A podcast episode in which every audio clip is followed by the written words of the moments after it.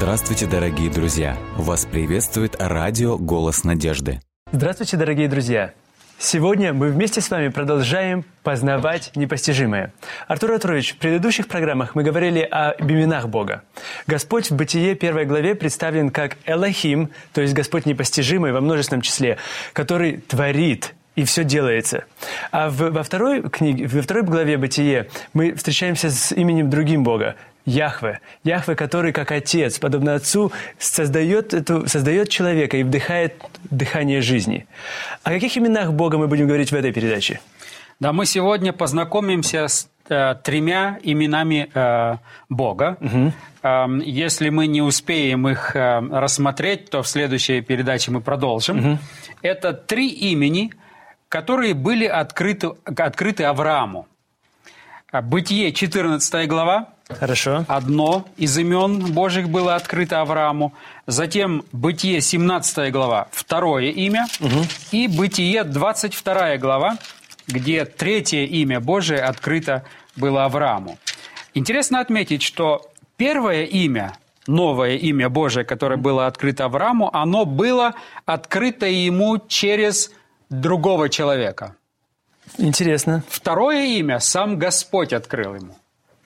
А третье имя уже Авраам дает Богу. Угу. Интересная деталь. То есть для того, чтобы ближе познакомиться с Богом, обычно нужно, чтобы кто-то помог. Да-да-да. Кто-то тебе подсказал, кто-то тебе предложил священное писание, угу. кто-то тебе помог. А когда ты уже сам начинаешь познавать, общаться с Господом, Господь, Господь... открывает Совершенно себя все больше и больше, красоту своего характера тебе. А когда уже Господь открывает тебе, тогда ты уже в состоянии и сам замечать, и видеть, и давать э, описание Божьему поведению, и э, даже давая ему э, имя, в случае с Авраамом. Угу. Здесь также очень интересная деталь, мы коснемся ее. Во втором случае, когда Господь сам открывает Аврааму новое имя, угу. в это же самое время, когда Авраам теперь от самого Господа получает более глубокое, прогрессивное, мы можем так сказать, откровение – в этот момент и Господь меняет имя Аврааму. Мы это увидим, mm. это будет как раз э, в 17 главе. Да-да. Итак, первое имя, новое имя Божие, с которым Авраам познакомился, кроме перечисленных угу. э, в предыдущих программах, это имя Эль-Эльон. Эль-Эльон. Эль-Эльон, оно так звучит в оригинале на древнееврейском языке. Но для того, чтобы увидеть э, значимость этого имени, нам необходимо посмотреть на контекст. Контекст э, 14 глава книги «Бытие». Угу. Эта глава, она примечательна, она интересна, хотя очень тяжело читаема. Потому что здесь очень большое количество различных наименований географических. Царь такой-то земли, царь такой-то земли и так далее. Вы даже можете устать перечислять все эти очень тяжело читаемые, выговариваемые э, э, названия этих э, территорий. Но что интересно, мы имеем здесь первую практически – всемирную, если так можно сказать, войну. Угу. Почему? Потому что девять царей, девять армий ага. сражаются. Пять против четырех. Или четыре против, против пяти, пяти э, э, войск. Ага. 14 глава начинается. Прочитайте, пожалуйста, первый текст. «И было во дни Амрафеда, царя Синарского, Ариоха, царя Еласарского, Кедарламиора, царя Еламского и Фидала, царя Гаимского. Я теперь понимаю, почему мне сказали читать это. Не так-то легко и произнести эти все. Совершенно верно. Но что очень интересно, это четыре царя, которые вышли на сражение против пяти, и они э, перечислены во втором тексте, пожалуйста. Пошли они войною против Беры, царя Содомского, против Бирши, царя Гаморского, Шинава, царя Адмы, Шемевера, царя Севаимского, и против царя Белы, которая есть Сигор. И вот мы имеем войну, угу. в которую вовлечены девять армий. Практически весь мир. Э, пять царей с одной стороны и пять войск, и четыре царя, угу. и четыре армии с другой стороны. Что очень интересно, эти территории, они постоянно перечисляются. Вы чуть э, ниже опять встречаетесь угу. с этими же именами. Угу. Но что очень интересно, если вы смотрите на перечисление четырех царей, вот этих да. более мощных, эти четыре царя представляли большую силу, и они в конце концов одержали победу над, над пятью, пятью царями. Угу. Но вот эти четыре, которые представлены в первом тексте, угу Когда вы продолжаете чтение 14 э, главы, вы подходите к девятому тексту, и вы вновь встречаетесь с перечислением этих же четырех царей, Совершенно но уже только в другой последовательности. В, в обратной последовательности, да, практически? Потому что э, первый текст 14 главы начинает с царя Синаарского. Да. Он не был самым крупным или э, самым сильным, самым влиятельным. Самым влиятельным был как раз в 9 стихе мы читаем Кедрлаомер, царь Еламский. Он был. И возникает вопрос, почему же тогда Моисей перечисляет, дважды перечисляя список этих царей и территорий, которые они представляют, почему он меняет последовательность? Это очень интересно, потому что когда мы исследуем Писание, нам тоже следует задавать подобные вопросы, видимо. Совершенно верно. Мы, когда читаем библейский текст, если мы видим что-то необычное, Ага. э, Записать, несколько э, повторы и что-то изменяется, мы задаем вопрос, а почему? И это очень интересно, почему это делается? Почему же? Мы, например, знаем, что Кедорламер был более влиятельный, чем, например, Амрафел. Но почему он начинает Моисей именно с более, с менее, прошу прощения, с менее влиятельного царя? В первой главе, в первой В стихе. первом стихе. Прямо первая фраза, он начинает с него. И было в дни Амрафела. Не знаю. Я думаю, скорее всего, а, Моисей хотел провести параллель с 11 главой, где речь идет о строительстве Вавилонской башни. Да. А Вавилонская башня была построена в земле Синаар. Синаар. И здесь в 14 главе он начинает. «И было в одни Амрафела царя Синаарского». То есть Моисей пишет, и он понимает, что читатель или слушающий этот текст обязательно вспомнит. Так мы же только что имели дело Совершенно с землей Синаарской. И перекинет обязательно этот мостик. И мы увидим, что в развитии 14 главы, в общем-то, представлены два класса опять людей. Один класс, который пытается построить, сделать себе имя, Себе имя. возвеличить свое имя. И другой класс людей, который представлен в лице, мы увидим чуть позже, Авраама, который не вовлечен пока Ага. в эту войну, но который позволяет Богу делать или возвеличить его, его имя. Это два подхода, они здесь также имеют значение. И поэтому для того, чтобы как бы перекинуть этот мостик, Моисей нарушает последовательность, потому что обычно это, был, это было, ну, мы можем сказать, правило написания а, повествований. Когда вы начинаете перечислять царей, вы начинаете с самого влиятельного, вы не Конечно. начинаете с менее влиятельного. Но здесь Моисей как бы нарушает этот принцип для того, чтобы показать нам, это та же земля, Помните, люди хотели построить себе, это был их принцип. И вот теперь во всей этой главе это рассказывается об этом.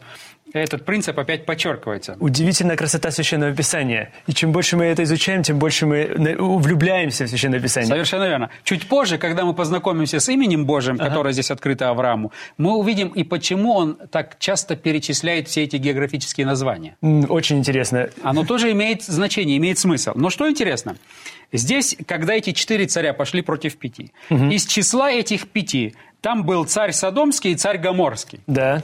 Эта местность, она очень интересна, потому что на этой территории, в Содоме и Гоморе, проживал племянник Ло- э, Авраама Лот. Совершенно верно. И поэтому это имеет значение и для Авраама, как мы чуть позже увидим. Но что интересно, здесь говорится о том, что когда началось сражение, то царь Содомский и царь Гоморский, они бежали. М, И это очень интересно, Моисей просто мастерски это показывает. И они побежали, и когда они бежали, русский перевод говорит, и они упали, это у нас десятый текст. Десятый текст. В долине же сидим было много смоляных ям. Помните, мы говорили с вами о смоле, которую использовали для крепляют кирпичей. Да-да-да. И поэтому они брали эту смолу, образовались ямы, они их не засыпали. Ага. Они просто потребляли ресурсы земли, но не заботились о благосостоянии земли. Необходимо было тогда чем-то восполнить. Но что интересно, ямы остались. И теперь это опять указание на Вавилонскую башню, да, как бы э, параллель. Э, Царь Содомский и Гоморский бегут, а они падают в эти ямы и практически отсиживаются, пока идет сражение, два эти царя отсиж- отсиживаются в этой яме. Они хорошо защищены. Ага. Мы знаем, что эти четыре царя одержали победу над пятью. То есть практически армия, которую представлял и царь Содомский, и Гоморский, их армия, состоящая из пяти маленьких армий, потеряла, э, потерпела поражение. Да-да. Теперь что происходит? Что победители взяли все имущество, как Со- говорит 11 текст Содома и Гоморы, и весь запас их, И ушли. Можете себе представить, весь запас их, это значит Все, что было, все. весь урожай, все абсолютно, все забрали ушли. И взяли Лота, племянника Авраама, жившего в Содоме, и имущество его, и ушли. И пришел один из уцелевших, 13 текст, Да-да-да. и известил Авраама, еврея, жившего тогда у Дубравы Мамры, и сообщил, что произошло. И теперь Авраам, услышав, 14 текст говорит, Что сродник его взят в плен, вооружил рабов своих, рожденных в доме его, 318, и преследовал неприятелей Дадана. вообще каков смысл, если так посмотреть, А, Авраам теперь имеет всего сколько? 300... 18. 318 рабов, да, или слуг, будем так говорить. 318 слуг. Даже не военных. Совершенно Не верно. военных. И он идет для того, чтобы освободить своего племянника, От тех, которые завоевали и Содом и Гоморру. То есть в этой борьбе, в этой войне между четырьмя и пятью самая сильная группа оказалась, которая представляла четыре территории, четыре царя. И теперь победитель, имеющий четыре армии и имеющий большое количество пленных, которые они взяли. И Авраам идет с 318 слугами для того, чтобы освободить пленников. пленника. То есть победить эту большую армию, которая находится сейчас на э, волне успеха. Ну да, кажется, как будто бы совершенно неуместное действие его. Теперь что получается? Авраам пошел, и мы знаем, что Господь помог ему одержать победу. Вы представляете, что происходит? Авраам, он поверил Богу, который представлен в книге Бытия, то есть Богу Творцу. И он решил, что уповая на Господа, я пойду. И что очень интересно, что когда Авраам пришел, нашел, где э, э, отдыхали эти э, солдаты и э, пленники, в том числе его племянник, он освобождает, практически одерживает победу над победителем. И забирает все, что было у победителя. Там столько добра, вы можете себе Ну представить. да. И теперь возвращается назад, домой. Представьте себе такую картину. Идут эти 318 героев Да-да. с Авраамом, идут все бывшие в плену, они освобождены, и все несут сокровища. Совершенно верно. Все, что... Добытое добро, награбленное добро, они Да-да-да. все это несут. Теперь, когда они возвращаются, получается очень интересный момент. Здесь описывается встреча теперь. Аврааму, э, к Аврааму навстречу вышли два царя. Да, царь, царь Содомский. Царь Содомский вышел навстречу, и вышел Мелхиседек, царь, Царь Салимский. И вот 18 текст говорит, «И Мелхиседек, царь Салимский, вынес хлеб и вино, он был священник Бога. Бога Всевышнего». И вот это новое имя Божие. Он был священник Бога Эль-Эльон, Бога Эль-Эльон. Всевышнего. И благословил его, и сказал, «Благословен Авраам от Бога Всевышнего». Снова повторяется Эль-Эльон. Повторяется имя Эл Эльон, а затем дается пояснение, что это имя означает. Благословен Авраам от Бога Всевышнего, владыки неба и земли. Другой перевод говорит «хозяин». Мгм. Хозяин неба и земли. И посмотрите, что дальше говорится. «И благословен Бог Всевышний», опять то же самое Снова. имя Эль Эльон, «который предал врагов твоих в руки твои». Авраам, Авраам дал ему десятую часть из всего. И чуть позже, в 22 тексте, уже это имя Эль Эльон звучит из уст Авраама. Ага. Это был первый царь, царь Салимский, Мелхиседек. Он встречает Авраама и говорит ему, «Я пришел от имени Бога Эль-Ильона, Бога Всевышнего. владыки, хозяина неба и земли. Я пришел от имени того, который помог тебе освободить пленников и одержать победу». В этот же момент, похоже, содомские и гоморские цари отсиделись, Да-да-да. вышли с этой ямы, почистились, и идет теперь навстречу ему царь Содомский и говорит, 21 текст. «И сказарь царь Содомский». Что там дальше? Отдай мне людей, а имение возьми себе. Совершенно верно. Имущество можешь все себе забрать, но людей отдай мне. И посмотрите теперь на реакцию Авраама. 22 текст. Но Авраам сказал царю Содомскому, «Поднимаю руку мою Господу, Богу Всевышнему, владыке неба и земли, что даже нитки и ремня от обуви не возьму из всего твоего, чтобы ты не сказал, я обогатил Авраама». Интересная деталь. Практически Авраам теперь находился в состоянии, ну, мы могли бы сказать, искушения. Ну да. Царь Содомский как бы его искушает и говорит, вот это все добро ты можешь держать. себе. Как будто он хозяин, он дает, он распоряжается. А Авраам говорит, между прочим, а кто ты такой? Совершенно верно. Я от имени победу мне дал хозяин неба и земли, Эль-Эльон. владыка, хозяин неба и земли.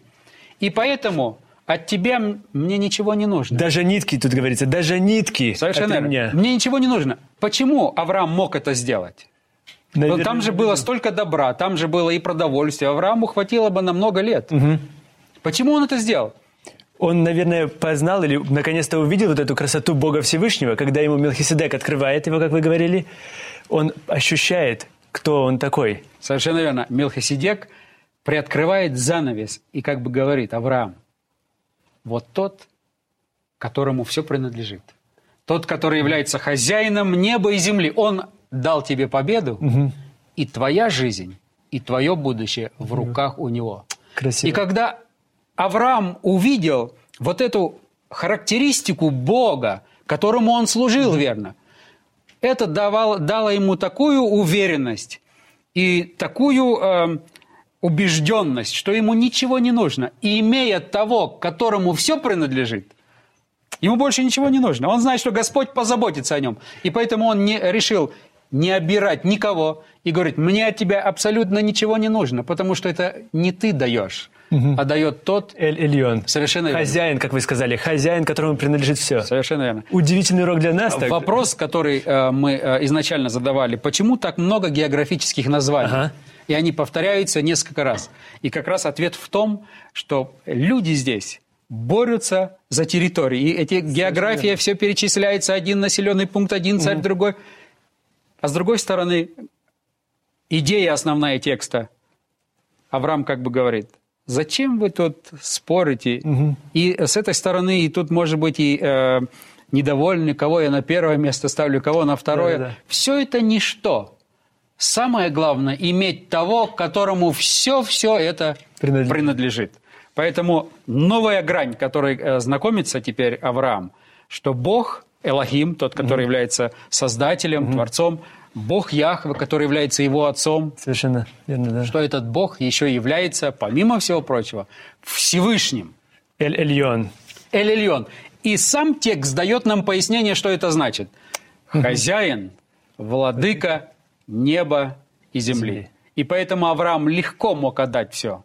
Потому что он имел того, кому все, он знал, что все это, что я отдаю, оно не им принадлежит. И не Содомскому царю, и не племяннику моему, и не тем четырем царям, которых э, я смог э, одержать над э, которыми победу.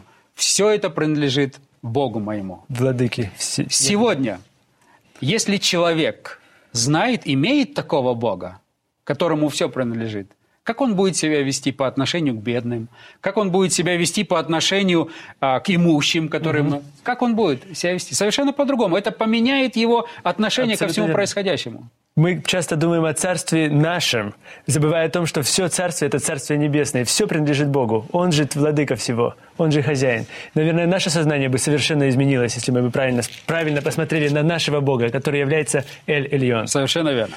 Теперь давайте посмотрим на следующее имя Божие. Интересно отметить состояние Авраама. С одной стороны, он знает, что Господь – это тот, которому все принадлежит. Но он сравнивает это со своими личными проблемами. И его проблема – у него нет сына, у него нет наследника. Да-да. И посмотрите, 15 глава, после вот как раз такого победоносного шествия Авраама, после э, богословского такого объяснения его поступков, 15 глава, глава говорит, «После сих происшествий было слово Господа к Аврааму, в видении сказано, не бойся, Авраам, я твой щит, награда твоя весьма велика». А Авраам отвечает сразу, мгновенно. Авраам сказал, «Владыка Господи, что ты дашь мне? Я остаюсь бездетным. Распорядитель в доме моем – этот Елизер из Дамаска. Я бездетный». Совершенно верно. То есть Господь ему говорит, вот ты все это отдал. Но Господь открывается и говорит, я хозяин неба и земли, Да. я побеспокоюсь о том, чтобы награды твои, чтобы у тебя всего было в достатке. А Авраам как бы поворачивается и говорит, Господи, я понимаю, что ты такой Да, владыка всего. Совершенно верно. Но что пользы от всего этого, от того, что ты дашь мне так много из того, что принадлежит тебе, если у меня нет наследника? А интересно отметить, что э, во времена Авраама существовали такие законы и традиции, что если семья оставалась бездетной, то главный слуга, распорядитель Распорядитель. в доме, Наследник. он наследовал. И э, бездетные родители не имели права у него это отобрать или передать кому-то. Только рождение законного сына могло бы поменять вопрос наследственности э, в другом направлении. Поэтому для Авраама это очень важно. Он говорит, вот распорядитель в доме моем, вот все, что я имею. И интересно, э, конечно, мы можем многое говорить. Э, 16 глава говорит о том, что Авраам решил, что необходимо Богу помочь Да-да. в решении этого вопроса. Мы не будем касаться этого э, э, сейчас, но посмотрим вот на 17 главу. Когда Авраам был уже 99 лет, представьте себе, 99 лет Аврааму, и ему является Господь и говорит ему, теперь сам Господь представляет себя и свое новое имя. Пожалуйста, прочитайте Да. 17 глава, первый текст. И он говорит, «Я Бог всемогущий, ходи предо мною и будь непорочен. И поставлю завет мой между мною и тобою, и весьма, весьма размножу тебя». Да, вот здесь открывается новое имя Божие Эл-Шадай. Бог Сам Бог открывает. все могущий. Окей. Значит, Эль-Эльон – это Бог владыка, Хозяин, Хозяин неба и земли. а Эль-Шадай – это Бог всемогущий. То этот Господь, которого ты знаешь, он не только Творец, он не только Отец, он не только хозяин, которому все принадлежит, он еще и все может. И теперь э, вы знаете, э, как дальше происходит описание э, вот этой вот 17 главы, и Господь э, меняет имя и самому Аврааму, но затем уже рождается сын у Авраама Да. и Сары, несмотря на то, что он уже в Преклонном таком возрасте. преклонном возрасте. И это помогло ему именно откровение Божьего имени.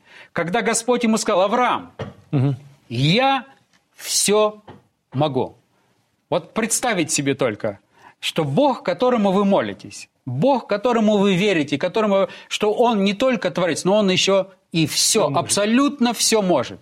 И он сам лично об этом говорит Аврааму. «Я всемогущий Бог». Совершенно верно. Я все могу. И поверил, дальше говорится, Авраам Богу, и это вменилось ему В праведность. в праведность. Совершенно. Он поверил, и такому Богу легко верить. Бог, который все может. И Авраам знал, что бы ни случилось, Бог, который все может, он обязательно в состоянии решить любую проблему. И поэтому он выбирает самое важное в моей жизни – быть верным этому Богу. И это очень интересная деталь, что откровение Божие помогает человеку в принятии правильных решений.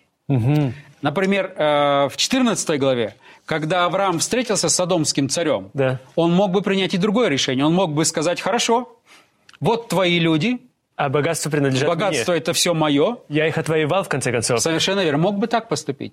Но знание Бога меняет, оно оказывает действие на поведение человека.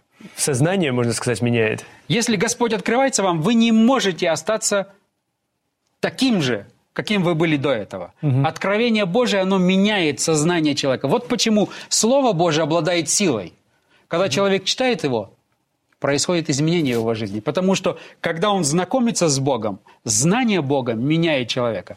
И мы это наглядно увидели. Именно откровение новое, откровение характера Божьего, что Господь, владыка, хозяин неба и земли, помогло Аврааму поступить правильно по отношению ко всем пленным, потому что это богатство тогда у них бы было забрано, и по отношению к Содомскому царю, Гоморскому и так далее. А в 17 главе теперь откровение Божие, что Господь все может, дало силы Аврааму Да-да. поверить в невозможное. Что он, будучи в преклонном возрасте, может иметь сына. Но это, это же было нереально. Нереально. Представьте себе... Сара смеялась даже с этого? Совершенно верно. Но Авраам, получив это откровение от самого Бога, угу. это откровение теперь дает ему силу жить по-другому. Угу. И Авраам, несмотря на то, что это шло против здравого смысла, казалось бы, угу. но он знал, если так сказал тот, который все, все может, может, вот почему, когда мы начинаем читать книгу «Бытия о творении», мы иногда задаемся вопросами, и ученые задают вопросы, как это могло произойти, угу. как можно было мир сотворить в шесть дней. Да, действительно, это было невозможно. Это невозможно человеку. Угу. Но тому, кто является хозяином владыки неба и земли, тому, который является Творцом, и тому, который все может... Нет ничего невозможного. Абсолютно.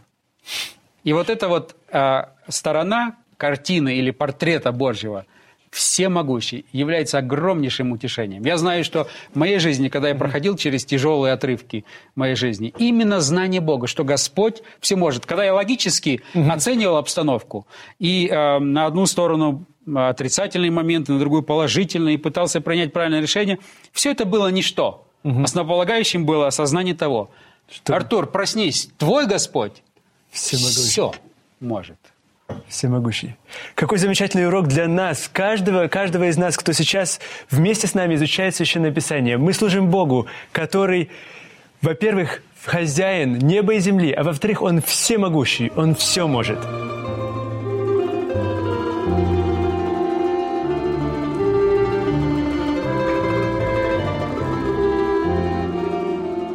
Дорогие друзья, вы можете оставить свои сообщения через WhatsApp и Viber – по номеру плюс 7 915 688 7601 или позвонить нам на бесплатную линию, которая работает на территории Российской Федерации. Номер 8 800 100 ровно 1844. 8 800 100 ровно 1844.